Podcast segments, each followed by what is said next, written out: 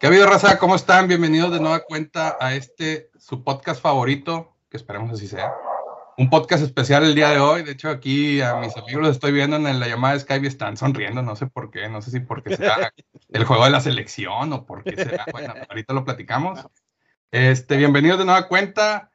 Hoy nos toca platicar del siguiente partido de Tigres, que es contra Mazatlán alias el Morelia Morado. Entonces, pues como no tenemos mucha historia contra Mazatlán en el Uni, creo que por ahí decías Pollo de que era el único partido que ha, que ha habido, ha sido a puerta cerrada, entonces pues menos. Este, pues vamos a hablar de juegos contra Morelia, ¿no? Por ahí alguna otra anécdota que, que nos haya tocado ver de, de, ese Tigres Mazatlán, este, pero bueno. Presento aquí a mis amigos, ¿cómo están? Edwin, bienvenido el día de hoy. ¿Qué tal? Bravo, bravo, Gracias. Muchas gracias por los aplausos, muchachos. No me los merezco. Buenas tardes a todos. Este, muchas gracias por escucharnos, la verdad. Este, hoy, pues toca, como dices Lucho, con el, el Morelia Morado, la neta, porque no tenemos historia contra el Mazatlán. O sea, bueno, lo único que recuerdo, algo, algo que recuerdo y que estuve viéndolo en mi casa fue el, el gol que le hizo eh, este Tobá, Tobá al Mazatlán, pero ya, ya se acaba el podcast, ¿no? Entonces, este, mejor hablemos de Morelia, que, que hay cosas bien interesantes. Es correcto. Sobre, todo aquel día del, del, del 2009. No, no, te me adelantes, compadre. Deja, deja un poco de tema para, para, para, ese partido, que traemos el mismo, pero yo creo que hay mucho, mucho que, que platicar de ese día. Sí, señor. Presento a Omarcín. ¿Cómo estás, Omar? Aplausos, Omar. Aplausos, Omar. Por fin, por fin. Ahora sí me los merezco. Supongo que es por la playera.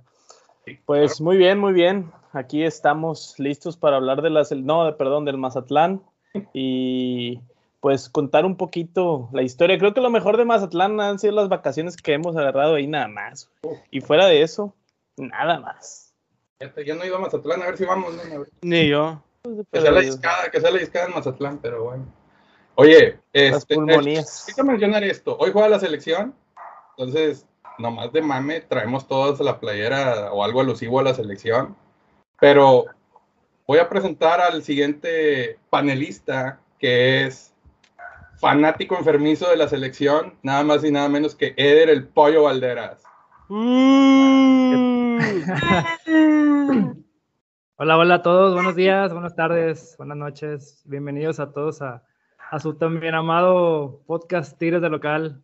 Y en efecto, mi Lucho, en efecto, traemos las, la, la, verde bien puesta. Bueno, en este caso la blanca, la blanca. Este, pero sí, ya listos para, para ver a nuestra selección, esperando sacar los tres puntos contra, contra Panamá y, y ya casi asegurar la, el, el, pase al mundial. Pero sí, ya listos también. No, pues te haces muchas ilusiones, güey. Pero bueno, está bien, te vamos a dar chance el día de hoy. Esperemos que gane México. Oye, este, bueno, pues como les dije ahorita, es un episodio especial porque tenemos una invitada, invitada de lujo. Este, yo ahí en redes sociales le digo comadre, porque me gusta decirle comadre. Me pongo de pie, mira, mira. Ah, se puso de pie, se puso de pie el Oye, qué buen efecto. Este, ni más ni menos que Ileana Salgado, ¿cómo está, comadre? ¡Oh! ¿Cómo están, amigos? Ah, qué, qué, bonita, qué bonita bienvenida. Muchísimas gracias por invitarme. Eh, me emociona mucho eh, hablar sobre todo de una manera más coloquial, eh, de contar anécdotas, eh, más informal. Me emociona mucho, entonces ya había compartido micrófono con alguno de ustedes en algún programa y ahora me da gusto que me hayan vuelto a invitar y eso habla de que les cae bien, entonces eso es positivo siempre, muchas gracias. Ah, gracias a ti por darte el tiempo, este, darte el tiempo para, para estar aquí en, en, en este podcast, eh, que nada más nos escuchamos nosotros y nuestras esposas, pero rebanamos, Nuestros abuelitos Ay, sí la rebanamos, pero... ¿Cómo lo supo? ¿Cómo lo supo? Pero te la vas a pasar bien, esperemos que te la pases bien. Y bueno, primero que nada, este, darte nuestras más sinceras condolencias porque Brady se retira. Ya vimos ahí que cambiaste tu nombre en Twitter, viuda de Brady. Pero sí. se retira el jugador, pero nace la leyenda. Así que. Es correcto. Bueno, ya estaba ahí, pero eh, sí, la verdad, pues cuesta un poquito de trabajo no similar, o sea, también es parte del mame, por así decirlo, pero porque ya se veía venir, ¿no? O sea, ya estamos hablando de que es un jugador que, que la verdad mantuvo mucho su carrera de una manera muy efectiva, pero creo que lo hace también pues correctamente, ¿no? En vez de, de, esperar a que venga un debacle, pues él prefiere decir, ¿saben qué? Me retiro dignamente, prácticamente fui el último campeón, ahora viene un Super Bowl, alguien me va a desbancar, entonces mejor decido retirarme. Muchos dicen, bueno, pues hubiera retirado con Patriotas, pero también pues esa espinita, ¿no? De querer también ganar en la nacional con otro equipo, o sea, demostrarle a la gente que no solamente estaba diseñado para los Patriotas. En fin, eh, es un tema larguísimo y yo me podría hablar toda la hora precisamente de él, pero este, pues sí, sí da tristeza porque dices tú, ay, cara, ya no lo vamos a ver, este, porque si era un espectáculo, mucha gente me dice, es que ya le fuiste a Tampa y la verdad que no, no le voy a Tampa, a mí Tampa me viene valiendo, ¿verdad? Pero sí me gustaba mucho ver a, a, Tom Brady, o sea, disfrutaba mucho ver a Tom Brady con Gronk, entonces, pero era eso, ¿no? O sea, siempre voy a ser una fan de, de Tom Brady. Eh, estoy engentadísima con Men in the Arena. es un super, eh, una super serie deportiva. De, tienen que verla. Si no la han visto, dense la oportunidad para que conozcan más sobre la capacidad de, de Tom Brady, no solamente de ser un deportista de, de élitos, de élite, perdón, sino también su mentalidad estaba muy por encima de muchos y eso lo hizo lo que es, ¿no? La leyenda. Así es. No, pues muy bien. Este, terminando de ver Succession, voy a ver esa serie de la de Tom Brady. Oye, y ¿No aparte está muy guapo. Succession? No. no te... Además. Ah, Succession está con más esa serie, la verdad. Pues sí, Yo tengo una, una pregunta. transportando, transportando este tema de Brady al fútbol, hablando aquí localmente de nuestra estrella, que es Guiñac, que ya tiene sus 36 años casi. O sea, veas factible también, ah, como dices, que antes de que caiga en una debacle, ya que Guiñac ya no está tanto, como quien dice, metiendo muchos goles. O sea, ¿tú lo ves retirándose este año? ¿O tú, tú qué opinas de, de, eh, que Guiñac se retire? Mira, poniendo proporciones para no irnos, o sea, lógicamente al ridículo, porque hay gente que escucha de verdad que a veces no sabe escuchar y dicen, a ver, espérense, ¿cómo que estaban comparando Tom Brady? O sea, poniendo proporciones de que él es un histórico en Tigres, porque sí lo es, quien lo quiera negar está totalmente equivocado. Es rayado. Pero, eh, pero creo que eh, todavía tiene para dar.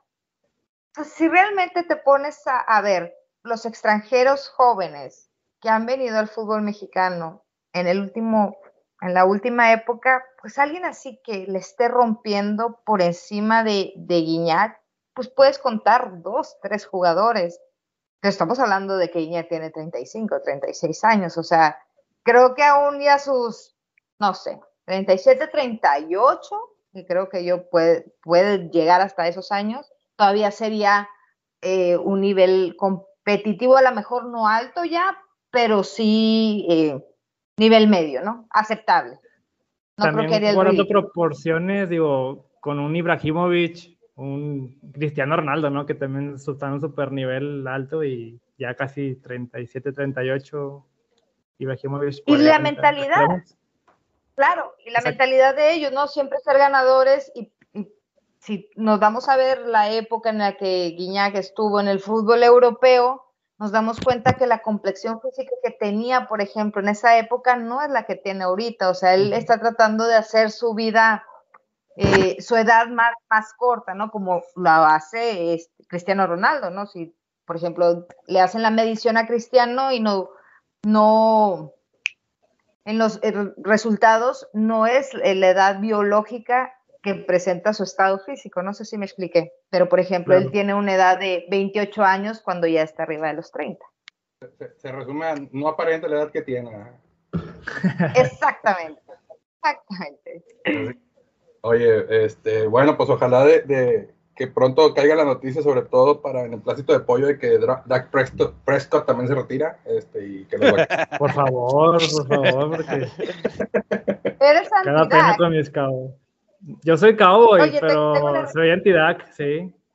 No vale lo que es como el mejor pagado del NFL.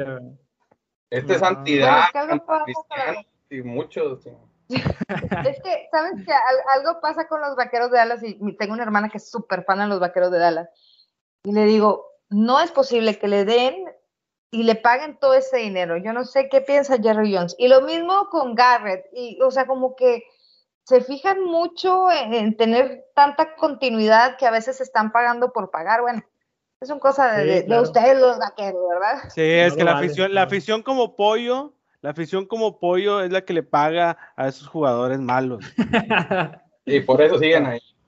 Y por eso la selección también va a seguir así, y por eso va a seguir así todo, porque por fanáticos ciegos como pollo. No, no, Oigan, eh, yo, los veo este, superpuestos con su playera en la selección. O sea, realmente es, parte del mame o, o sí apoyan a la selección. Porque, mira, yo, yo veo mucho.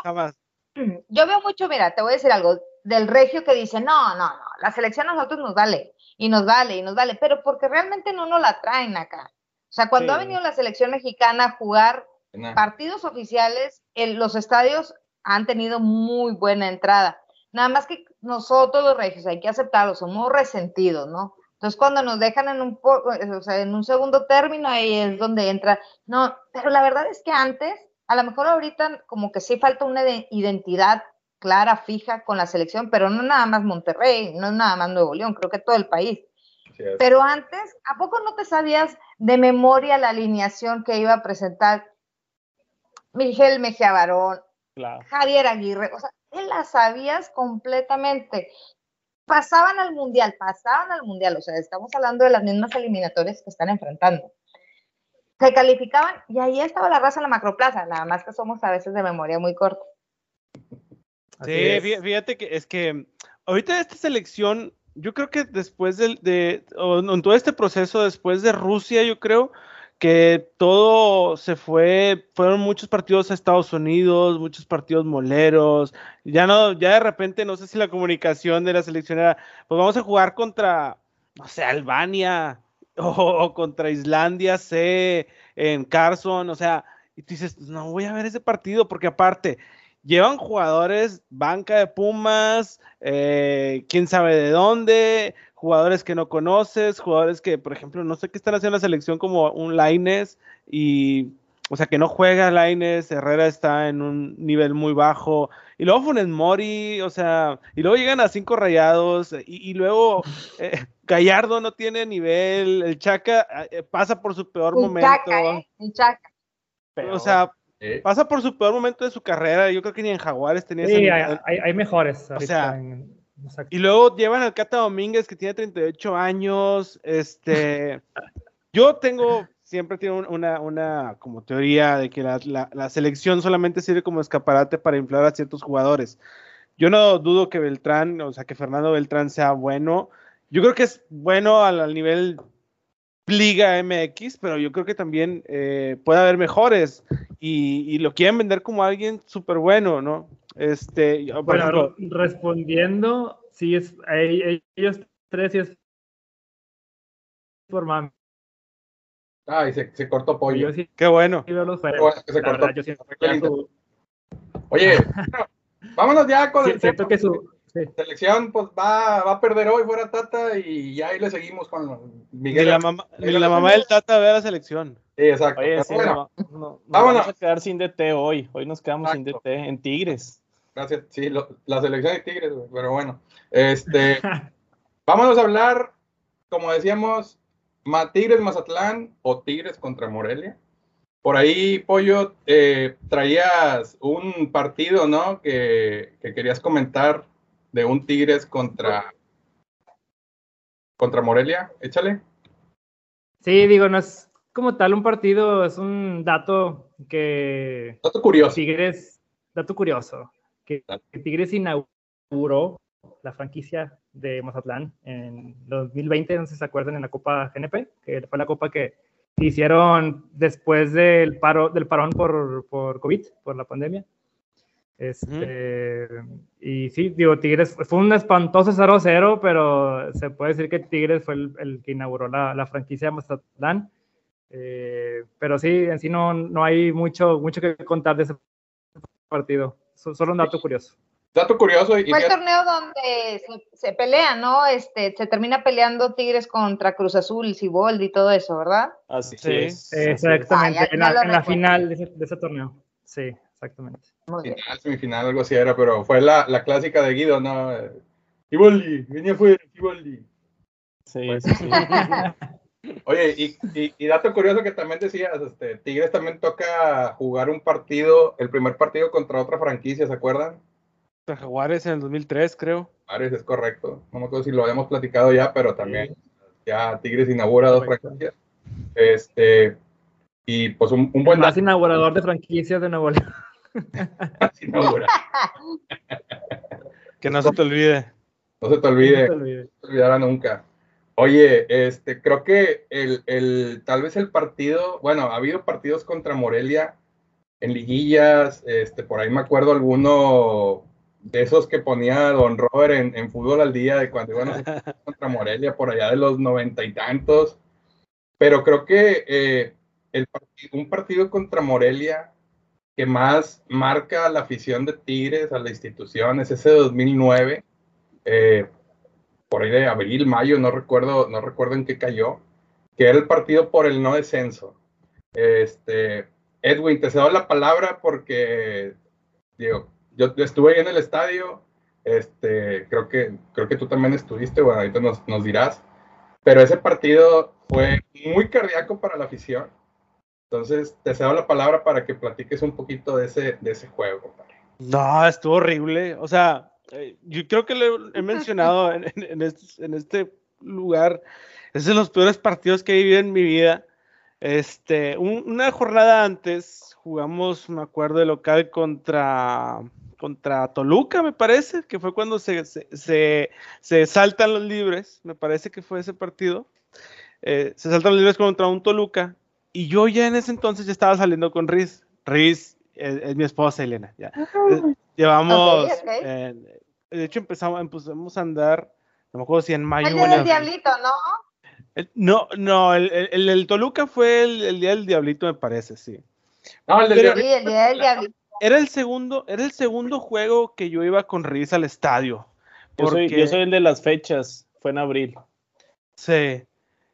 Yo iba con, yo era el segundo partido que iba con Riz al estadio porque Riz creo que le daban boletos en la mesa directiva de químicas, una cosa así, y pues yo siempre he sido abonado, ¿no? Y en ese entonces fui, era el segundo partido que íbamos juntos y no, o sea, ay Dios, cómo, o sea, lo que sufrimos ese día este, fue horrible, o sea, yo me acuerdo de ir al estadio todo nervioso, así, sudoroso, no sé, como me sentía incómodo decir, otra vez vamos a volver a, segunda división, o sea, a mí no me tocó, a lo mejor me tocó, pero yo estaba niño, yo, cuando Tigres se fue a segunda división yo tendría cinco años quizá, entonces pues no, pues, a mí me gustaban los Power Rangers u otra cosa, ¿no? Que, que en lugar de ver el fútbol, este, y y no, no, sientes esa sensación, pero luego llega la prepa, eh, llega la prepa eh, y, como que te vuelves a enamorar del equipo, ¿no? O sea, ya ves, con los amigos vas al estadio y, todo el hype que tienes con el equipo, pues se va hasta el cielo, hasta, o sea, amas al equipo, te apasionas tanto, ¿no? Te apasionas mucho por el equipo que, sufres con el equipo, eh, te alegras con el equipo, o sea, pasan muchas cosas alrededor, pero ya como que cuando vas creciendo, eh, si le sigues yendo y tienes esa pasión, pero no tan intensa como en la pubertad en ese entonces, ¿no? Entonces... Llega la prepa, tu cuerpo empieza a cambiar.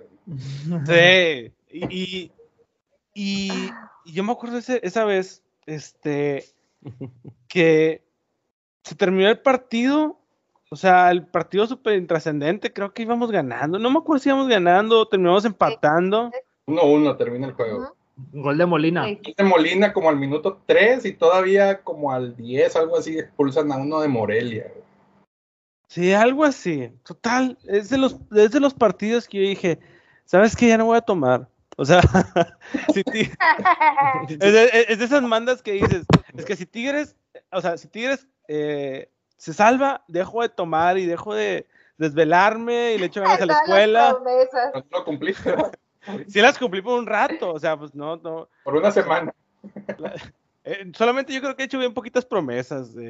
quizá la de la, del, la final contra Rayados, eh, quizá esa, y no me acuerdo por ahí otra. Eh, no sé si la de Libertadores o la, o la, de Bayern Múnich. Pero yo me acuerdo que salí llorando del estadio. Ay Dios. Y mi, y mi, y mi novia, que es mi esposa, ya, no llores, tranquilo. yo que. están viendo los niños.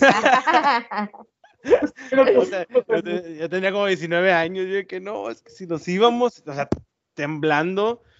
Y yo me acuerdo que todavía se acaba el, el, partido. Eso, todos se van a acordar de eso. Que se acaba el partido y, y se acaba el partido en Monterrey, pero sigue el partido del Necaxa en, en, en, en América, ¿no? Y yo me acuerdo que estaba en el estadio y no nos íbamos. Y el de que ya vámonos. Y yo, no, no mames, ¿cómo nos vamos a ir, Risbet? No, no inventes, o sea, ¿cómo nos vamos a ir? Y, y, y, y, ya se acaba el partido. Y yo me acuerdo que estaba abrazando a todo el mundo, como si Tigres hubiera quedado campeón. Y dije, no, esto ya no tiene que estar, ya no tiene que pasar. No sé en qué momento pasó todo esto. Oye, este... parece sí. Era América Necaxa. América Necaxa. Sí.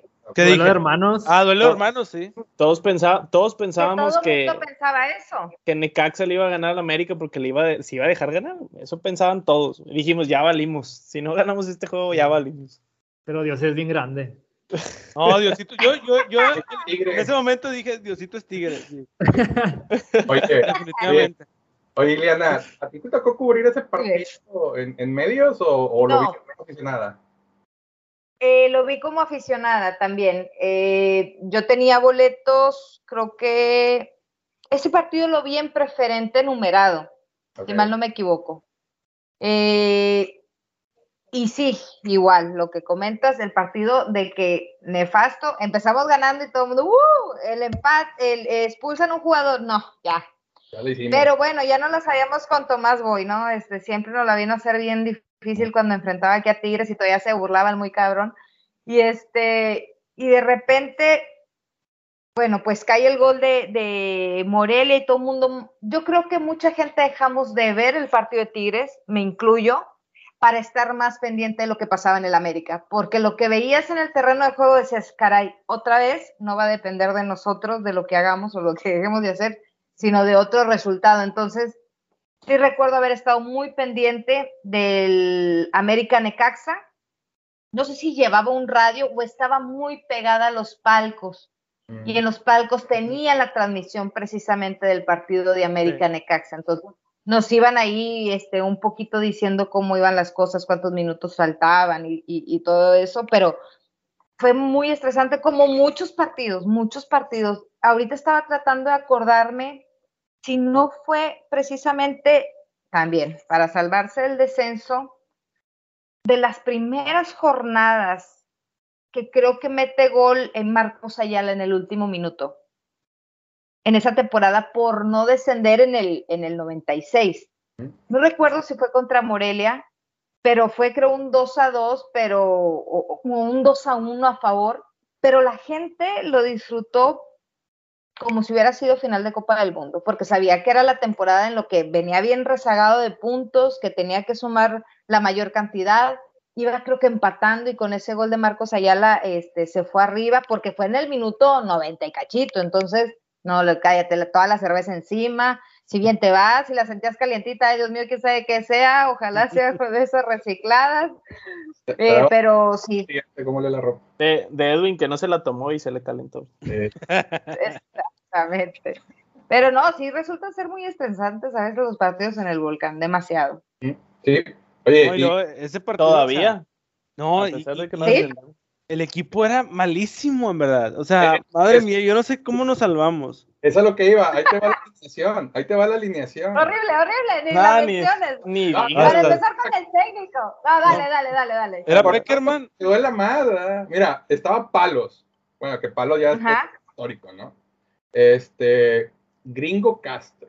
No. Este, no. me acuerdo el nombre, pero es Benítez, el paraguayo.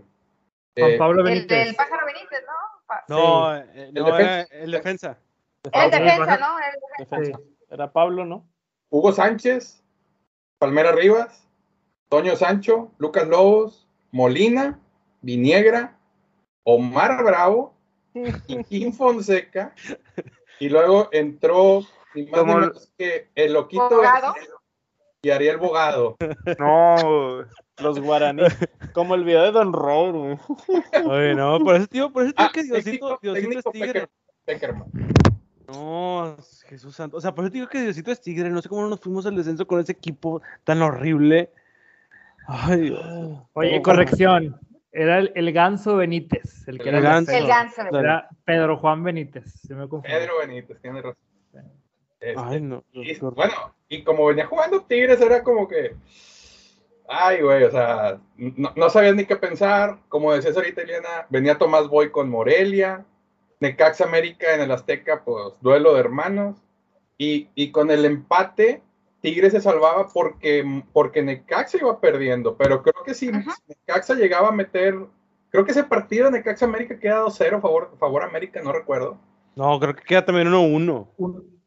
No, no, no recuerdo. Una combinación de resultados, o sea, y, y, era un por un gol de Necaxa, si no, si no caía un gol de Necaxa, Tigres se salvaba con el empate, o sea, no recuerdo si era que Necaxa ganara o empatara, pero, pero vaya, o sea, el, el, el, ambiente tenso que había en el estadio. Antes del partido, pues llegabas y, como que te, ibas acomodando y decías, bueno, hay esperanza y lo que quieras. A mí me tocó vivirlo en general. Este, por ahí, ahorita le estaba mandando un mensaje a una amiga de la prepa, le dije, oye, fuimos juntos a este juego, ¿no? Estuvimos ahí en general, en, en, en general, este, ya por donde está ahorita la pantalla.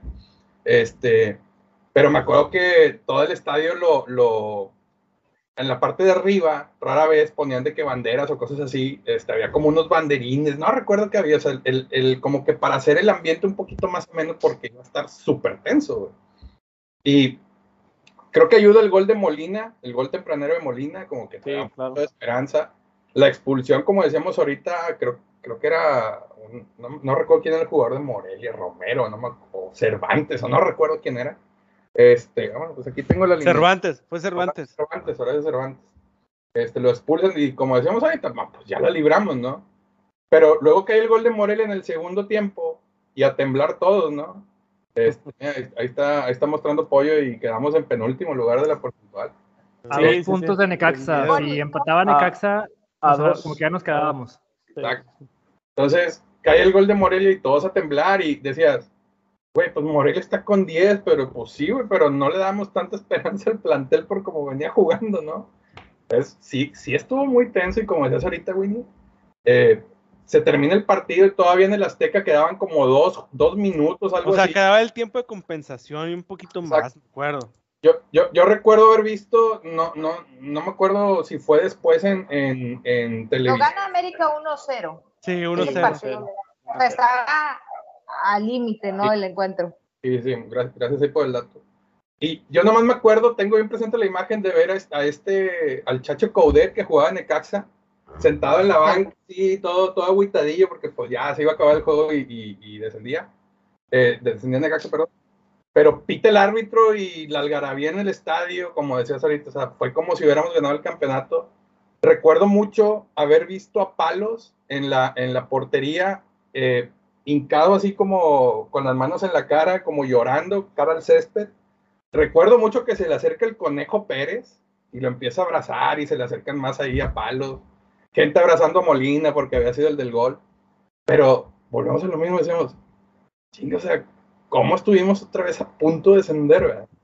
Y bueno, ya después de eso ya sabemos lo que sucede. Bueno, creo que el pollo, tú me corriges si estoy mal, pero creo que el torneo es que llega Daniel Guzmán, güey Exacto, eso fue en 2009. Ah, el siguiente año, o sea, esos dos torneos siguientes llega Daniel Guzmán. Eh, en el segundo, no, cuando lo corren. Mi madre. Sí, no, sí, cuando lo, corren, lo contratan otra vez. Y igual quedamos en penúltimo, pero gracias a Dios eh, estaba indios, indios de Juárez y tenía menos juegos y se fue.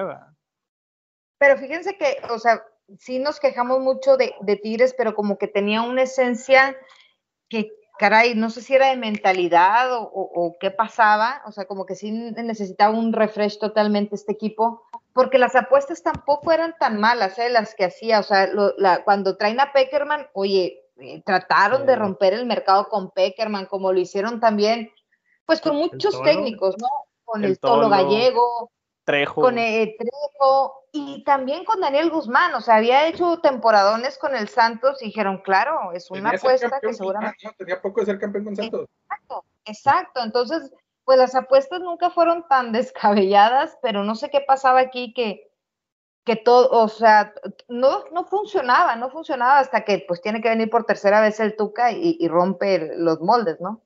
Eh, oye, ese, día, ese día que, anunciaron, deja tú al Tuca, el día que anunciaron que regresaba el Inge Rodríguez, recuerdo que vi el, vi el periódico porque estaba el, el, Inge Rodríguez en la conferencia de prensa, una foto, no sé si era de antes o, de ese momento, pero dije, vamos a ser campeones. No sé, pero algo me dice que vamos a ser campeones. Eh, yo también, me acuerdo. En ese momento, sí.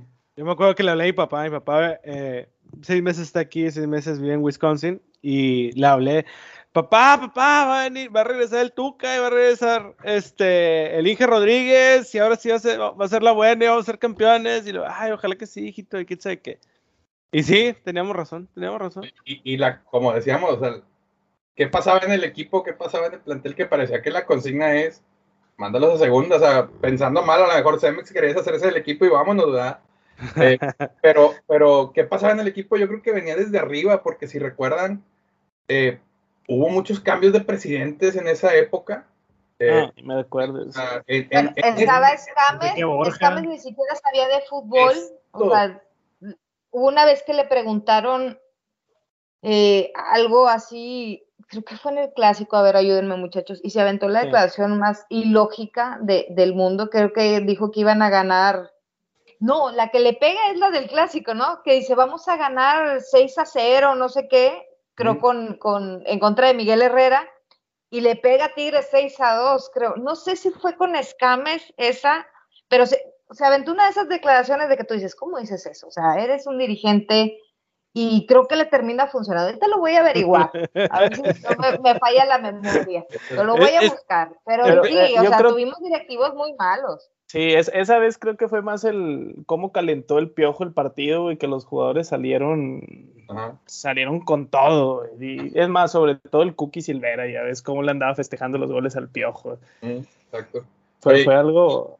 Y en esa época mi punto era de que desde directiva hasta abajo veías que no había una organización. O sea, si, si, si tu base, o sea, en este caso la directiva no era sólida, no era, no era seria, no, no no era, no estaba preparada, digo, no recuerdo quién era el presidente Tigres en, esa temporada, pero pues todo lo de abajo se iba a ir al carajo, ¿no? Urdiales. Se llamaba Fernando Urdiales. Urdiales. Este, entonces, pues desde ahí venía, ¿no? Y ya lo que decíamos ahorita, o sea, ya después al año que entra, llega, llega el Inge, se viene toda esta reestructuración con, con Tuca, creo que llega el Inge y vuelve también Miguel Ángel Garza, se traen a Tuca. Ah, claro, claro, claro. Eh, eh, Porque estaba antes Iñárritu. Creo que Iñárritu es el que eh, ah. termina presentando, creo, a, al Tuca y luego viene también el ingreso de, la, otra directiva. Ajá. Sí, y antes estuvo Enrique Borja, ¿se acuerdan también? Eh, sí, y, claro. y, el famoso este Santiago Martínez, el oh, de, Guadalajara. Oye, hubo, hubo bueno, cuentan, cuenta una anécdota que él terminó llorando en el vestidor pidiéndole a los jugadores que volvieran, eh, que le pusieran muchas ganas, que iba a regresar Daniel Guzmán y es cuando regresa a los tres días. Pero cuenta así la leyenda de reporteros fidedignos que lloró en el vestuario de... No sé si sea verdad, yo no estuve en el vestidor, pero suena súper fuerte. Es uno de los rumores más fuertes que entre reporteros nos decíamos, no, es que, que terminó llorando en el vestidor. Y vaya, muchos reportes, sobre todo los hombres, las mujeres batallamos más en tener fuentes dentro del vestidor, o sea, pero ellos sí se hacen muy amigos de, los jugadores. Entonces, no sé, estando en, en, los entrenamientos de que, oye, no, que terminó llorando, que me dijo, que no sé qué, que entonces, ese era un rumor súper fuerte. Y hay muchísimos de muchos técnicos así bien ridículos, pero bueno, ya después se las contaré, porque ahorita estamos hablando nada más de eso. Ahora sí que como dicen, no, son declaraciones out of the record, pero se hacen como rumores. Los meseros, los meseros. Los meseros, los meseros. yo sí me creía, yo genuinamente yo sí me creía cuando don, Robert decía que un mesero le había dicho. Yo sí, yo siempre me creí eso.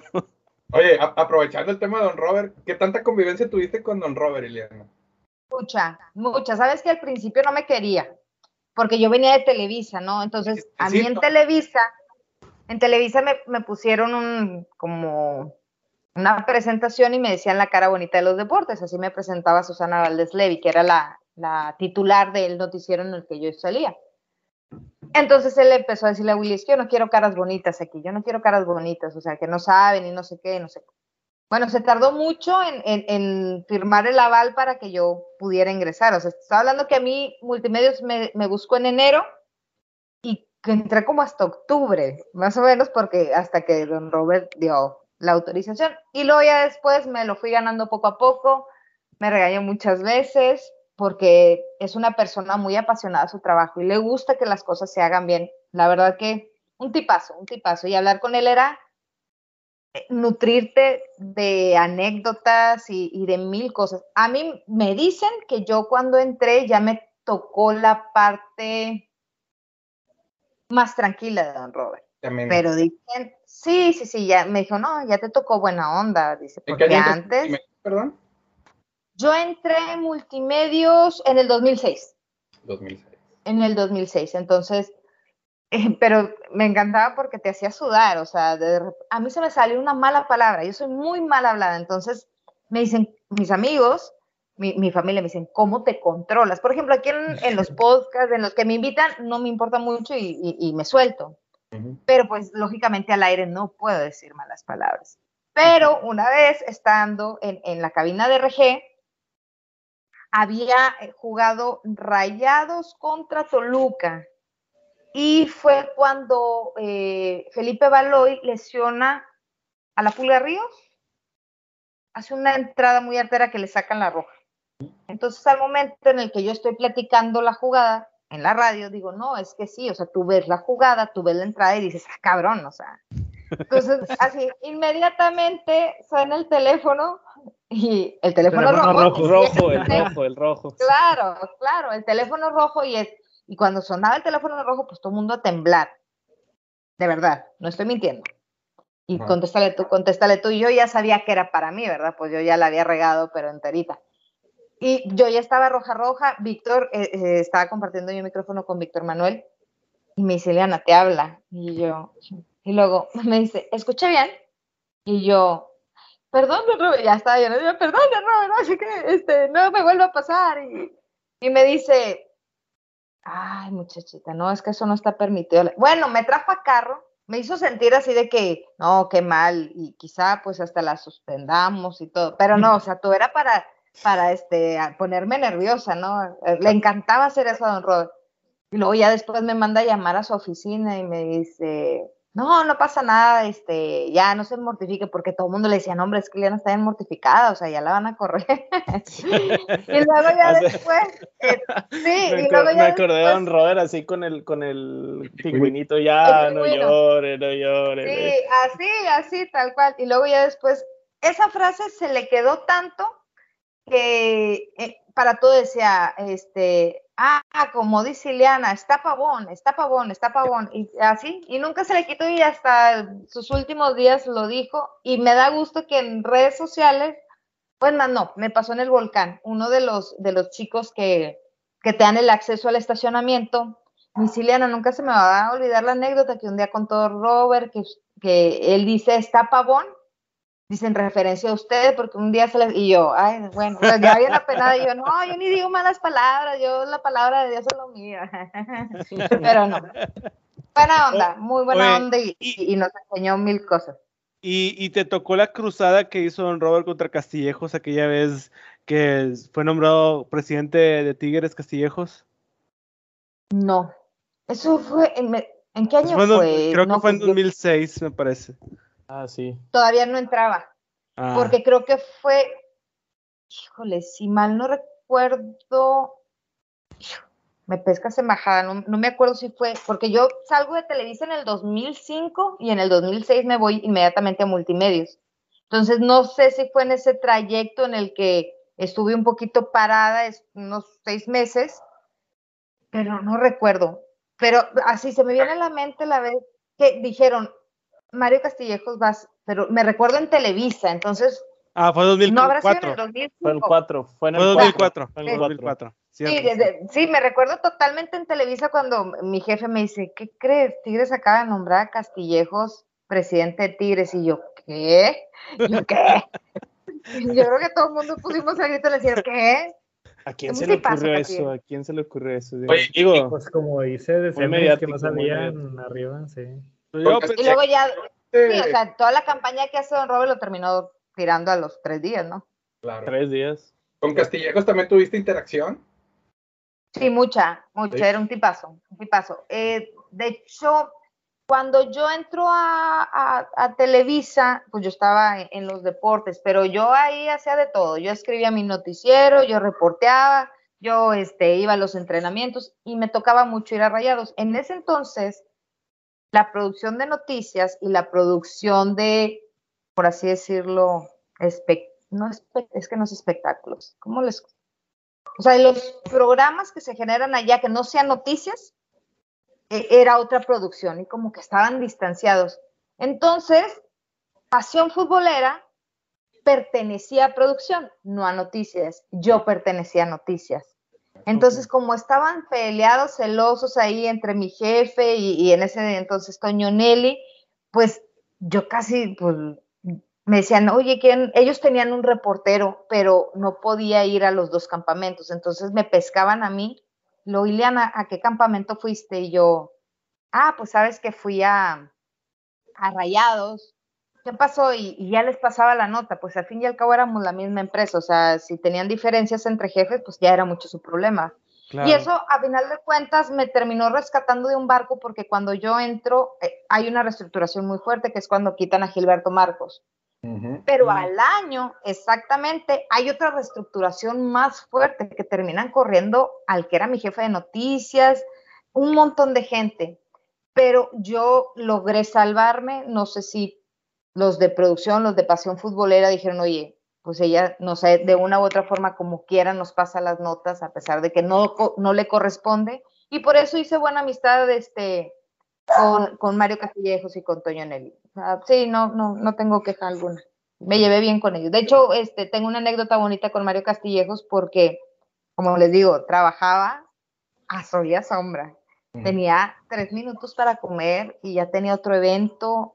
No, no, matado, matado. Entonces, en esa época, la cual extraño porque jamás volví a pesar lo mismo, eh, me fui muy, muy abajo en cuanto a peso y él se me acerca y me dice preocupado, o sea, que si tenía un, problema con, este, con la anorexia o la bulimia, que porque me había adelgazado en un año muchísimo. Yo, no, fíjate que ni al caso, no, pues chécate y así, muy preocupado por mi salud, o sea, gracias a Dios nada más era que estaba estresada. Este, y luego ya volví a mis carnes. Pero no, muy, buena onda, jamás tuve un problema con él. Mucha gente tuvo problemas porque sí era así como visceral, se encabronaba y, y no se quedaba callado. Pero no, yo conmigo un tipazo, la verdad. No, excelente, excelente. Este, oye, y bueno, que alguna, no sé, en, en el, ahorita que decías que te tocaba reportear en, en, los entrenamientos, pero hablando ya más de Tigres, ¿alguna anécdota que te haya quedado así muy marcada, no sé, con algún jugador, algún entrenador? Este, que nos con Walter Gaitán. A ver, échale. Con Walter Gaitán. Todos amamos a Walter Gaitán. Para que llore pollo. Aman a Walter Gaitán. Bueno, eh, yo tengo, yo tengo este, un poquito mis reservas con él. Eh, porque lo que tiene buen jugador quizás no es tan buena persona. Ah. Pero a lo que voy, este, y lo dije un día públicamente y total, después me, fue y me buscó. Yo trabajaba en Televisa. En Televisa fue cuando más reporté, o sea, estamos hablando de las épocas de Walter Gaitán y, y todo eso, o sea, hasta el 2005, pasarela en Rayados. El caso es de que yo voy a Tigres y él casi no daba entrevistas, no daba. Entonces le digo, oye, ¿sabes que me das unos minutos, me das una entrevista? Y me dice, yo no hablo. Le dije, ¿sabes qué? Es que no se trata de eso. Estamos haciendo una nota más, así como, no recuerdo, pero no, no involucraba para nada Tigres, creo que del fútbol argentino o algo así. Me dijo, ah, ok, espérame. Y ese entrenamiento fue doble, entonces fue en la tarde-noche. Fui, todos se fueron, todos los reporteros se fueron. Lo esperé, lo esperé, lo esperé, lo esperé, lo esperé, lo esperé. Sale y me dice, ¿sabes qué? No te voy a atender. Así con esas. Y yo, no, pues ya el siguiente día tenía este noticiero y lo dije tal cual, ¿verdad? Y yo dije, no, o sea, es un jugadorazo, pero con muy poca calidad humana, ¿no? O sea, como persona, este, difiero, ¿no? y luego ya después le manda a decir a uno, a Roberto Flores, que está en RG, ah. le manda, bueno, no, no, no fue a Roberto Flores, no me acuerdo a quién, dice, ve dile a tu compañera que la concha de no sé qué, que la... así me la mandó a rayar toditita y yo, bueno, pues cuando nos veamos nos la rayamos juntos. Pero sí, entonces, no, la verdad es, eh, híjole, es que no quisiera hablar mal de él, pero no es mi como jugador y como talento, este, qué bárbaro, pero sí fue una experiencia así como negativa. Pero si tengo que poner a alguien en un altar de la persona más interesante, buena persona y, un tipazo, un tipazo es eh, Claudio Suárez. En verdad. Sí, sí. o sea, el emperador. De verdad es un capitán en, en toda la extensión de la palabra. Él llegaba eh, por ejemplo, al, vestidores, y había en ese momento como un divisionismo que ahorita ya casi no pasa, pero antes era muy marcado, ¿no? Los extranjeros y los mexicanos. Los extranjeros nada más se juntaban con los extranjeros y los mexicanos con Eso pasaba mucho antes. Eran poquitos, ¿no? Eran cinco máximo, recuerdo. Exacto, eran cinco, entonces se, juntaban. Entonces eh, el, el Capi llegaba con la música que les gustaba a los argentinos, por ejemplo, al Cookie Silvera. Llegaba con el CD, ponía la grabadora y le ponía villeras todo, todo el, tiempo que estaban en el vestidor. Y los mexicanos, pues como respetaban mucho a Claudio, pues ni se metían. Entonces, o sea, hacía mucho por la integración del vestidor, o sea, y abogaba por todos. Y cuando le pedías un segundo, unos minutos, no. Y me lo topé hace poquito en el. Hubo un partido de leyendas creo. Sí, sé quién tuvo. Tigres, América, ¿no? Y me lo topé en, el hotel porque me invitaron a, la cena de convivencia y me lo topé y, ha pasado muchísimos años, creo que he cambiado muchísimo y él, él se acordó mucho de mí, porque además eh, mi apellido, su esposa se apellida igual, entonces mm la verdad, un tipazo. Es de las personas que, más me gustaba entrevistar y que saludaba. Antonio Sancho también, por ejemplo. Bueno, Antonio Sancho me pasó una vez que estaba peleada, estaba peleado él con pasión futbolera. Estaba peleado con Toño Nelly y con Mario Castillejos. Creo que más con Mario Castillejos. Entonces me va y me dice a mí, Ileana, este, no sé qué, el reclamo. Le dije, a ver, Toño, no es conmigo. Y me dicen, no, no, no. O sea, yo sé que no es contigo, no es contigo, no es contra ti pero ve y diles que mejor me marquen, así, o sea, me dijo, ve y diles, pero me dijo, no es contigo, y me lo he topado en infinidad de eventos y, la verdad, muy buena onda también, Toño. Excelente. Y fíjate, que eh, de esas veces que como aficionado vas y esperas a los jugadores ahí en el túnel eh, para fotos después de un entrenamiento, una vez fui con, con el primo de pollo, con Jerry, este, me acuerdo que nos fuimos primero al Carl Jr. a desayunar hot cakes, de esas veces que te daba, que no sé, pagabas 50 pesos y todos los hotcakes que quisieras. Y Tigres entrenaba en el Uni, y pues ya ves, de ahí de, de la puerta 13 sales al estacionamiento de los jugadores, entonces estamos esperando. Y nos tomamos fotos con, creo que era Gaitán, Silvera, Aldo de Nigris, y a lo lejos ves, ya ves como que Claudio Suárez tenía un, un, un estilo de caminar así como que movía la cabecilla y luego pues el pelito largo, pues se veía luego, luego quién era. Y yo, no mames, es Claudio Suárez, a ver, foto. No, me va a decir que no. Y, Jerry me decía, tú dile, güey, tú dile. yo, eh, em, eh, Claudio, una foto. Sí, no, sí, ya ves cómo habla, no, y acá bien campirano. Eh, no, a ver, ¿qué onda? Sí, claro que sí, muchacho, no sé qué, foto, foto.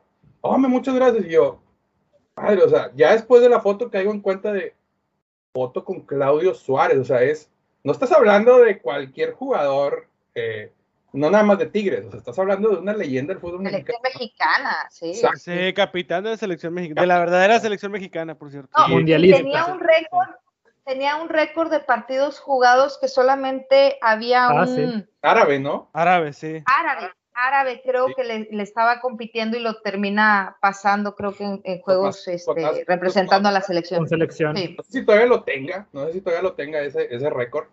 Pero... creo que lo superó guardado, creo, creo no, no, estoy seguro, pero ya no lo tiene él. Ok, ok. Yo, pero, le creo al, yo le creo al fan de la selección. Sí, de seguro.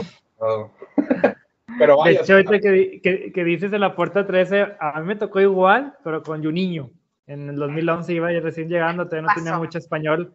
Y también de que yo, yo salí de la tigre tienda y, de que también de que, ah, querrá o no querrá, igual, oye, una foto, bien amable y se le acercaban todos y, oye, ¿cómo estás? Ni te conocía y, ¿cómo has estado y cómo te sientes? O sea, que sientes bien padre, ¿no? Ese tipo de jugadores que, que son muy buena gente. A mí me pasó una anécdota que habían entrado a los medios, todavía no terminaban ni de estudiar. No sé si estaba en la prepa o ya en la facultad. Pero mi papá eh, siempre estuvo muy involucrado en la uni, creo que ya se los había este, contado, ¿no? Primo fue director de Ford y luego estuvo eh, como director del, se me fue el nombre, pero el gimnasio que está en Mederos.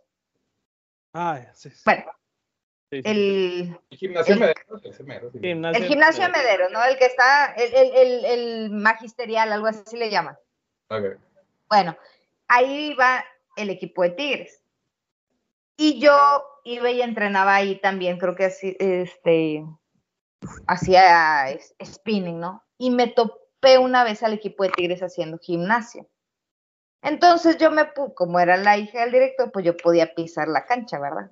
Entonces yo pedí un balón y ya me, pues yo jugaba fútbol en la prepa y me puse a pelotear. Entonces se juntaron, no, perdón, estaba en comunicación y estaba precisamente con las de comunicación, entrenando ahí, haciendo físico precisamente en ese gimnasio, y ahí estaba Tigres. Entonces yo le pedí a mi papá que nos prestara un balón y ya empezamos a jugar. Y se acercan los jugadores de Tigres, de que bueno, vamos a hacer una cascarita. Entonces tengo la eh, experiencia de haber jugado contra Tigres una cascarita en, la duela de, No recuerdo, pero a ver, estaba, estaba Siboldi.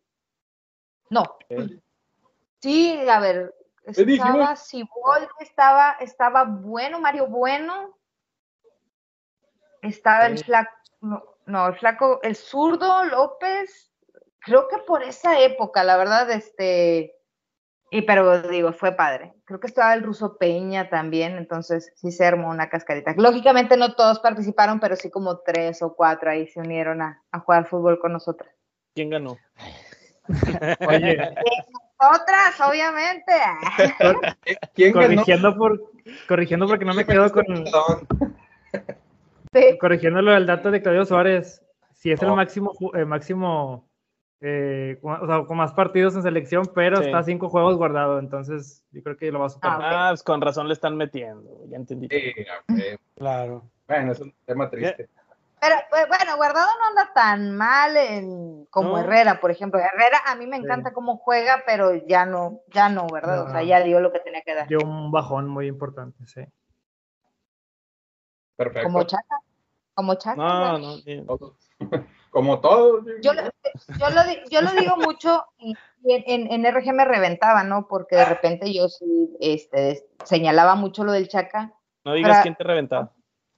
Eh, la gente, la gente. Y este, pero la verdad es que a veces esa falta, yo creo que le falta mucha actitud al Chaca en muchos partidos. A veces lo vemos como un crack y al siguiente partido lo vemos arrastrando las piernas a la hora de defender, o sea, no sé, hay veces, las actitudes son lo que a mí a veces me, desesperan un poquito de, de Chaca porque sé qué calidad la tiene, pero a veces la marca Dices tú, caray, así como la que se aventó Salcedo en la primer liguilla contra América. Ah, sí, no, no. ¿Se acuerdan de esa? Sí, claro, claro. ¿Cómo te fuiste a Europa? ¿Cómo te fuiste a Europa haciendo esa cobertura? No, o sea, de parte, del lado externo de tu portería. Ay, no, fatal. Pero bueno, ya se fue también. No, es que el Chaca, el Chaca es más un, no sé, creo que también es su personalidad, ¿no? Lo que lo hace ser así de repente muy tranquilo y, y, porque también así es en el vestidor. Bueno, eso es lo que he leído y lo que he visto. Y la parte ahorita lo sigues mucho en Instagram, ves, ves muchas historias de lo que hace y siempre ves al Chaca. Es, más, lo tachan como el que ni sonríe. En todas las fotos nunca se ríe. Entonces. Es que ves historias de jugadores y, nunca lo ves casi en los grupitos. No, no. es muy solitario. Pero entiendo que ha pasado por mucho también, o sea, por lo de su esposa, o sea, ha sido muy complicada su vida desde hace tiempo y creo que también eso le, ha pegado. No, pero igual su techo futbolístico ya lo tocó, o sea, yo creo que lo tocó con Tuca unos dos, tres años seguidos, cuando... O sea, tocó su techo y, y ya cuando un futbolista toca su techo, pues ya no ya lo que queda es como que ir, a, ir, hacia abajo. Ajá, o sea, te puedes mantener en buen nivel, pero pues así pasa con todos los cracks, así pasa este con los mejores jugadores, tocan su techo y no le puedes exigir, pues, por ejemplo, a Messi que haga los mismos eh, eh, regates que hacía cuando tenía 27 años. No toques ese tema, no toques ese tema. No, eh, honestamente, o sea, tampoco le voy a pedir a Guiñac que, que juegue como jugaba en el 2015 o sea, porque hay Pero tú se lo pides a Javier Aquino, ¿verdad? Ah, ese señor, quién sabe que, que, tenga, la verdad, no, no sé por qué de repente toca el techo muy, seguido ese güey, porque corre y corre y corre y, se reinventa. ahí sí no sé. Hay maneras, hay maneras, porque tenía su techo Damián Álvarez. Damián Álvarez alguna vez escuché, no recuerdo si en, en una entrevista, no recuerdo dónde escuché que Damián Álvarez dijo que en su momento ya se veía como en un techo o físicamente se veía mermado. Entonces, no sé si fue con un especialista, no sé con quién haya sido, a que le cambiara su rutina y lo que hacía para que no perdiera eso. O sea, creo que... Fue, contigo ahí al gimnasio que va, seguro. creo, creo, que... Bueno, ¿no han visto, ¿no han visto la serie de Tom Brady? Apenas, no, no, se no, decir la de... Apenas. La acabo de guardar. Menos de... Véanla, véanla. Y él termina cambiando precisamente eh, su eh, preparación física y mental.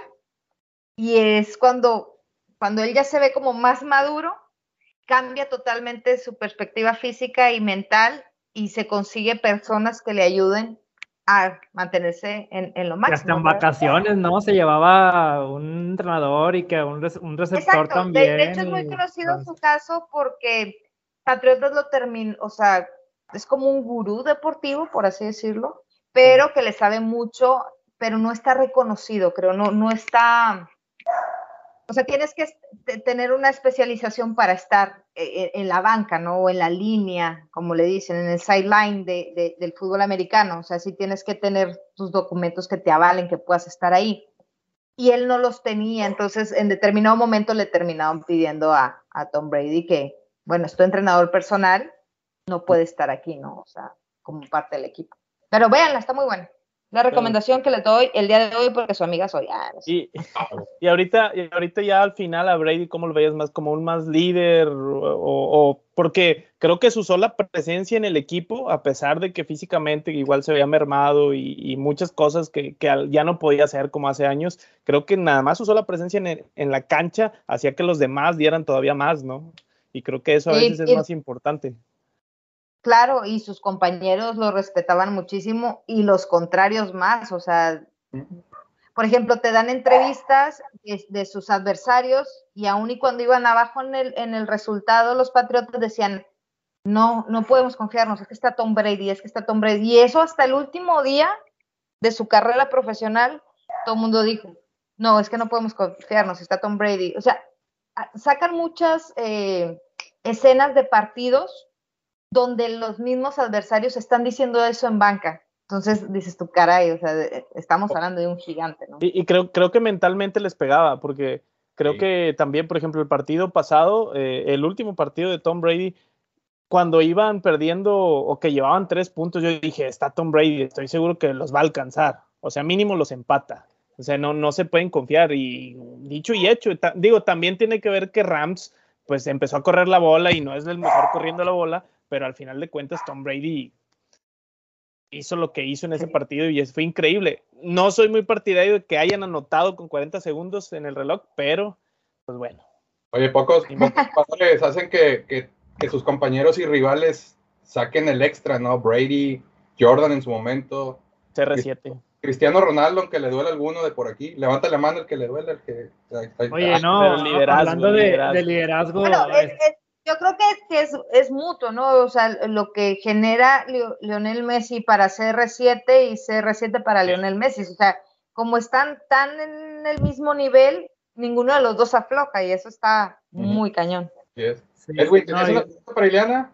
Sí, claro. O sea, por ejemplo, ya ves que hay, veces, tú, tú, que has estado más de cerca con los jugadores, eh, hay, hay veces que hay capitanes sin el gafet, o sea, por ejemplo, eh, ya todos conocemos a los capitanes de Tigres, todos conocemos a los capitanes, a, los que han estado a lo largo del tiempo, pero ¿quién ha sido algo, un símbolo callado? A mí me gusta llamarlo como esos jugadores eh, invisibles que, que, a lo mejor no salen muchos en medios, no hacen muchos espavientos ni nada, pero que tú digas, o sea, no se notaba, pero era un super crack porque como, como lo, hacía, o sea, porque éramos jugadores en la, en la cancha, ¿verdad? Pero que tú hayas dicho, pues este, sin, así calladito, calladito, fue, un crack. Eh, híjole, está bien difícil, pero mira, el ejemplo que te voy a poner para muchos sonará muy fácil lo que estoy diciendo porque actualmente lo porta, pero para muchos Guido Pizarro no debe ser el capitán del equipo. ¿Por qué? Porque está Nahuel, porque está Guiñac, porque puede estar otro. Pero la verdad, lo que Guido hace en el vestidor y en el terreno de juego, mira, cuando hay un cambio de técnico del Tuca Ferretti a, Miguel eh, Herrera, la gente en RG estaba de que no, va a la banca, va a la banca. Y yo era de las que decía, es que es tu capitán, no, no va a pasar, no va a pasar porque lo respetan muchísimo en el vestidor. Entonces, si yo soy Miguel Herrera, porque tú escuchas hablar a los técnicos o auxiliares de lo que es Guido Pizarro y se les cae la boca por hablar bien de él. O sea, ¿por qué? Porque dicen es, es un cerebro, es el técnico dentro del terreno de juego. Entonces decían, no, Miguel, va a llegar Miguel y lo va a, a, quitar y lo va a quitar y lo va a quitar. Pero dicen que nadie entiende el fútbol como lo entiende Guido y lo sabe manifestar y, entonces cuando viene Miguel y todo el mundo, no, no, no. Llega Vigón y luego no, lo van a sentar a la banca. yo no creo. Y además Miguel no es tonto. Miguel le encanta tener unión en el vestidor. Lo que menos va a hacer es sentar a Pizarro y quitarle la capitanía. Porque se, casi siempre se, se, toma una terna, ¿no? El, técnico decide quién, los jugadores deciden quién y se hace una votación en muchos de los equipos, ¿no? Y ahí se decide la capitanía. Entonces, la mayoría, creo que el 100% del vestidor está con Guido, estaba con Guido. Entonces, no te vas a meter llegando nuevecito de paquete en camisa de once varas por un jugador que sabes que está todo el vestidor de su lado. Entonces dije, esa es la principal razón por la que se va a quedar en la capitanía pasando el tiempo a la mejor, si futbolísticamente, futbolísticamente no avanza, pues por ahí puede ser Nahuel que se la dé, o a Guiñac. Y resulta que no, que futbolísticamente le dio lo que quiso, entonces jamás este, lo va a sacar de la alineación. Puede mover a Carioca, que, sabemos las cualidades y las condiciones que tiene, eh, eh, Bigón, que es todo alma, todo ímpetu, pero, pero Pizarro da algo que, que estos dos jugadores no dan, que es la conexión técnico-vestidor. Sí, sí. perdón, y previo a, él, previo a, Guido, ¿veías así otro jugador? O sea, no sé si un niño era eso para el equipo. Un niño, totalmente. Eh, totalmente. O sea, en, el fútbol femenil se los voy a poner Zuli Mercado. O sea, creo que, que sí han, este, sí han atendido bien al llamado de lo que necesita un capitán en un vestidor por ejemplo, voy a meter a Rayados. Eh, creo que a Rayados le faltaba la esencia de un capital, capitán como lo tiene bien definido Tigres. Yo dije, va a llegar Héctor Moreno y él va a ser el capitán del equipo. Por algo lo está trayendo Javier Aguirre, porque a tanta edad va, viene a ser el capitán, arreglar el vestidor. Y nada, era Ponchito. Entonces tú dices, Ponchito, ¿te lo imaginaste alguna vez este, siendo capitán de ese Entonces, sí como que hay jugadores que o equipos en los que tú dices, la identidad del capitán no está tan de la mano que con lo que te marca el bueno, es que doy clases en el Endit, entonces ahí tocamos el tema de lo que debe de tener un capitán en, en un equipo para un cuerpo técnico, exactamente, un líder, este, que sea bueno dentro y, fuera del terreno de juego, que tenga buena comunicación, bla, bla, bla, bla, Ya le estoy dando clase de más. Paguen el, paguen el curso de Pero este, sí, y, y detectabas, ¿no? Sí, claro, este cumple con todos los requisitos, este cumple con todos los requisitos y tienen además mucha visión de lo que es el partido. O sea, te pueden hacer cambios tácticos sin que el técnico lo pida. Exacto. Ahora, eso lo hacía yo. Del plantel actual, Liliana, vamos a poner el escenario de que tanto Guido como Nahuel y Guiñac se retiran eh, ahora en verano. Ojalá no, ¿verdad? Pero supongamos. Del plantel actual, ¿quién crees tú que pueda fungir esa, esa función de capitán como lo hace Pizarro? Y vaya, y hablando de que Nahuel y Guiñac son los otros dos capitanes del equipo, ¿no? O sea, ¿quién ves tú como esa figura de que dices, este es el líder que va a quedar en un futuro para Tigres, dentro de los jugadores? Mira, podría ser, podría ser este Javier Aquino y otro que seguramente pintaría para ser el capitán es Vigón. Vigón, sí, iba a ser lo mismo. Por algo ha sido por algo ha sido el capitán en los equipos en los que ha militado, o sea, porque igual, o sea, tiene todas las condiciones, es un chico sano, que se lleva bien con todo mundo, le cae bien a todo mundo y seguramente sabe expresar bien el fútbol de técnico a cancha, de cancha a técnico. De hecho, dicen que Vigón era, los ojos de este Lilini del de Pumas, ¿no? Eh, que él que hacía ajustes técnicos, cosas que no, no veía el DT. Pues, sí, porque dice, no, es que al jugador nomás le das el gafet y tú eres, porque la gente piensa, e, e, es que el, capitán solamente este, trae el gafet porque es el único que puede hablar con el árbitro. No, no, no, no. O sea, son muchísimas más funciones las que hace un capitán y entre ellas eso, o sea, darse cuenta si un equipo eh, no está funcionando con tal parado o si un jugador no está entendiendo lo que le pide el técnico, el podérselo decir o en el medio tiempo el ser el que dice, ¿sabes qué? Sí, a lo mejor en la banca tú lo ves más sencillo, pero no te estás dando cuenta que nos están comiendo el mandado por acá o a este jugador ha sido sobrepasado, bla, bla, bla. Eso es lo que hace un capitán, un buen capitán. Y ahorita que dices que ese tipo de jugadores que salió el tema también de niño lo que decían al principio, que si hoy pierde México y llegara a irse el piojo a selección, sonaban opciones de suplida a Miguel Herrera, estaba entre la lista Juninho. ¿Tú lo crees listo para tomar a este Tigres, este plantelote, este trabuco, como dicen? Eh, no, no tanto. O sea, a mí me encanta Juninho, soy fan de Juninho pero creo que todavía, si es para un interinato, o sea, sabes que vas a dirigir mientras, no sé, conseguimos un técnico para la selección mexicana, Miguel cumple, así como fue en, la etapa de Tuca, que fue y nada más cumplió con ciertos compromisos, este, pudiera ser, pero no sé, o sea, yo hay un niño, bueno, chido lo aprecio mucho y todo y me encanta como jugador y como persona, pero sí creo que se precipita al tomar la decisión de dejar Tigres por querer dirigir el primer equipo. Creo que se me hizo demasiado ambicioso. No era el momento para pedirlo.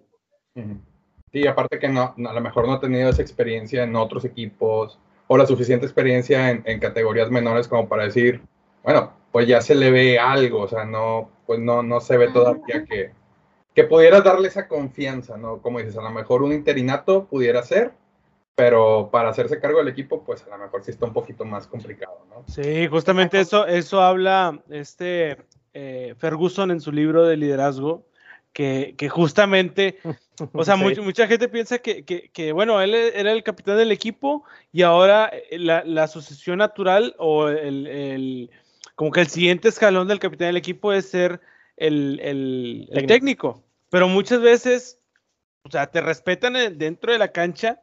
Eso es lo que habla eh, eh, Ferguson. O sea, te respetan dentro de la cancha, pero ya que tú le des una instrucción desde fuera, eso ya puede mermar ahí en el liderazgo. Por eso es que, por ejemplo, Ryan Giggs no funcionó bien en el, en el Manchester, este, Solskjaer. O sea, hay varios casos de esos que, que, que, que a lo mejor tú dices, bueno, ¿por qué Dan sí? Porque siempre va a haber uno que es la excepción de la regla. Pero lo más probable es que no, no, no vayan a tener como una buena, eh, o sea, un, buen éxito, un buen augurio para el equipo. Por ejemplo, también hablaban de Rivas. Claro, porque si no, Claudio Suárez sería el mejor técnico del mundo y no ha dirigido en ningún lado. Y, y, un ejemplo aquí para que Pollo sonríe un poquito, el, el ejemplo a lo mejor Guardiola Xavi, que Xavi fue compañero de Guardiola en Barça. Llega Guardiola y Xavi es como su, su, líder dentro de la cancha, ¿no? Es el técnico dentro de la cancha. Entonces, como, como dice Edwin, son, son esas excepciones a la regla que un exjugador llega a ser técnico y pueda funcionar un equipo, ¿no? Entonces, eh, pues bueno, vamos a ver qué, qué sucede con, con, con, Tigres en este torneo. Bueno, primero a ver qué sucede con la selección. Eh, si sigue Martín o no sigue, si no sigue, si se ve Herrera la selección o no, luego ya todos los cambios, ahí todo el efecto dominó que va, que va a suceder, ¿no? Este, Pero, ¿crees que hoy gane la selección? La verdad. Sí, hoy ganan ya. ¿Ya va ganando? ¿Ya va ganando? Todavía no apoyo. A las nueve. No, juegan a las nueve. Ah, perdón, es que acá son las nueve, discúlpame. Ah, va, a ser un 0-0 con, como contra Albania. Ah, Sí ganan y, van a pasar, pero la duda va a ser para después. Poco desprecias al rival. Pero bueno, oigan, pronósticos para el domingo, es el juego, ¿no? El, domingo. A las 7 o a las 8, no sé qué horas de Monterrey. Este, Ahora te la debo. Creo que es a las 7. 7 tiempo va por tele, Va por tele abierta, por cierto. Ándale, excelente. Bueno, y aprovechen que, el lunes es asueto ahí en, ahí en México, entonces déjense caer. Este, vámonos con pronósticos. Aquí primero con, la, con nuestra invitada Eliana, ¿cómo crees que queda el partido el, día domingo? Yo creo que, ganan. Y me parece que ahora sí ya van a caer eh, las, los goles por racimos. No estoy hablando de que hay cinco o seis, pero sí creo que, va a ser una bonita tarde-noche futbolera. O sea, que el aficionado va a salir contento. Muy bien, gracias, Edwin. Pues mira, sin apasionamientos, objetivamente hablando, ya cuando dices eso, ya sabes, con todo respeto, ya con que te van a madrear, con respeto, pero... 37, 37 10-0 gana Tigres con 10 goles de Tobá. Oye, nada, mejor di 9 Tobá. yo también creo, oye, yo también no coincido con el marcador, pero sí creo que, que, que ya va a anotar. Sí, me lo imagino anotando en este partido. Yo también. No, pero sí, yo sí, yo sí creo que va a ser una goleada, o sea, 3-0, 4-1, cosas así. Este, pero sí, sí se destapa Toba y Guiñac. Lo, mismo decíamos con Puebla, pero bueno, vamos a ver, vamos a ver el domingo. Pollo. sí, como dices, le fallamos al de Puebla, pero también pienso que también ganamos. Yo me voy un 2-0. 2-0 favor Tigres. Conservador, conservador. Conservador, gol de, de Florian y, y de, de Guiñac. Muy bien. O Martín. Para mí mete gol Carlos González. No sé cuánto quedemos, pero mete gol Carlos González y mete gol Florian y probablemente Guiñac. Esos tres van a meter gol. No sé cuánto quedemos, pero esos tres van a meter gol. Oye, ¿ya llegó el pase de Soteldo o no? Ah, el cuchicuchi. No, hombre, no, todavía. cuchicuchi. No, todavía Apenas viene, ¿no? En camino. Viene con el diente, vienen en camino los dos. Viene con diente. Este, bueno, a mí no me pregunta nadie, pero yo sí les digo, Tigres. ¿Cuánto va a quedar Tigres? Jamás, jamás te preguntamos. Tigres lo gana un, un, un 3-0, un 3-0. Y creo que también, me, bueno, si no mete gol Carlos González en este partido, no sé cuándo va a meter. Creo que el último gol que mete en torneo regular fue contra Mazatlán, ahí en Mazatlán el torneo Pase de Florian, pase de Florian. Exactamente, pase. Entonces, esperemos y meta gol Carlos González en esta, en esta que, ocasión. Que ayer no hizo nada, pero estaba jugando contra Brasil. Sí, pero pues, bueno, ¿qué te puedo decir? ¿Qué te puedo decir? Este, bueno, Ileana, ¿dónde te seguimos en redes? Ahí para que la gente que nos escucha y no te siguen, eh, te puedan, ver ahí en, tus redes sociales, que andas muy activa ahí todos los días. Sí, mi, red social en la que más me gusta participar y ahí acepto de todo, menos insultos y mala vibra, pero como que ya me llegan, entonces no pasa nada. Me encanta. Eh, es Ile Salgado, es en Twitter. En Twitter soy mucho más este, participativa. En Instagram a veces no se me olvida este, meterme a Instagram. Y eh, Facebook no, Facebook lo tengo totalmente eh, privado, así que, pero en Twitter y en Instagram con muchísimo gusto ahí me pueden contactar. Es la misma cuenta, arroba Ile Salgado. y estoy en el programa de Pártanse la Madre, denle la oportunidad, hacemos entrevistas muy padres. Ayer tuvimos a Loco Arriola y, y Paso. Entonces, ah. este, hemos, hemos tenido buenas entrevistas. No podemos entrevistar jugadores por lo de la pandemia, no te los prestan mucho, entonces, y además tienes que ser súper influencer para que te los presten. Pero algún día lo seré, algún día lo seré y los llevaré al programa. Pero exjugadores, exjugadores se podrían. Exjugadores sí hemos llevado, de hecho, este, en esta temporada tuvimos a, Sergio Verdirame y en temporadas pasadas tuvimos al Matador, tuvimos a, a Osorio, creo, al Diablo Núñez, entonces sí hemos tenido varios exjugadores ahí en, en el programa y platicamos muy padre porque es total tema personal y cómo se partieron la madre para salir adelante. Oye, ¿y, el pibe llevó empanadas o se vio codo? ¿Quién, perdón? El pibe, se llevó empanadas o se vio codo. Ay, es que se vio codo, mi pibe de oro. No, no llevó nada. Ahorita, lo reventamos ahí en redes, no te apures. ah, Edwin, ¿dónde te sigue la raza en, tus redes? Ah, síganme eh, en Twitter como Edwin Onofre. Este, pues ya saben que yo soy el principal promotor de la um, comedia involuntaria rayada para que me sigan. Sí, Emile, la verdad te vas a divertir con la comedia involuntaria de los rayados. Este, y, en, Instagram como Edwin Onofre también, para que me sigan. Perfecto. Pollito. Eh, bueno, en Twitter, arroba nano con doble N, nano Valderas. Y eh, en Instagram, arroba nano igual doble N, guion bajo Valderas. Ahí síganme y lo sigo también. Gente promoción. Omar. Bueno, a mí me siguen tanto en Instagram como en Twitter como Omar Castillo-89 y subo memes, es lo principal que hago y sobre todo le tiro carro a los mesistas y defiendo a CR7 a muerte, como siempre. señor. Mi comandante. Muy bien. Híjole, blog. Ah, de cierto. Blog. Ah. Bueno, ah, hay, otro, otro mesista aquí. Sí, sí, La comadre mesista. Desde, desde, la cuna. Este, bueno, a mí me siguen en Instagram, arroba Luis2210. Y yo creo que, yo creo que lo conoce, Siliana, al pirata, a, a, mi némesis, este, arroba, bueno, en Twitter yo soy arroba Lucho Ibarra. Por el original. Sí, claro. El, original, sí, el original. El otro es el, original. es el pirata. Este, luego te explicamos por qué. Pero bueno. a ti te la rayan. Sí, es el nombre de él. Sí, exacto. está bruto, ¿no? Eso de que tienen el, nombre muy similar y a ti seguramente te llega todo el material que es para eso. y acá les comparto, acá a, los chavos les pongo, otra vez volvió a pasar y me engancho con unos y no sé, estamos en la discusión y yo. Este, pero, pero bueno, se pone, se pone bueno ahí el mame. Este, entonces, arroba Lucho en Twitter, arroba Luis2210 en Instagram. Ileana, pues muchas gracias por el tiempo, gracias por, por unirte aquí a la comunidad. Estuvo muy chido, muy chido. Este, muchas gracias. Sí, como no, se lo merece. Este, y, esperemos en otra ocasión eh, te vuelvas a unir acá con nosotros. Tal vez el, el, el, año pasado nos quedamos hasta semifinal, pero de una vez te amarramos para que este año, cuando Tigres llegue a la final, te vuelvas a unir con nosotros. ¿Cómo ves?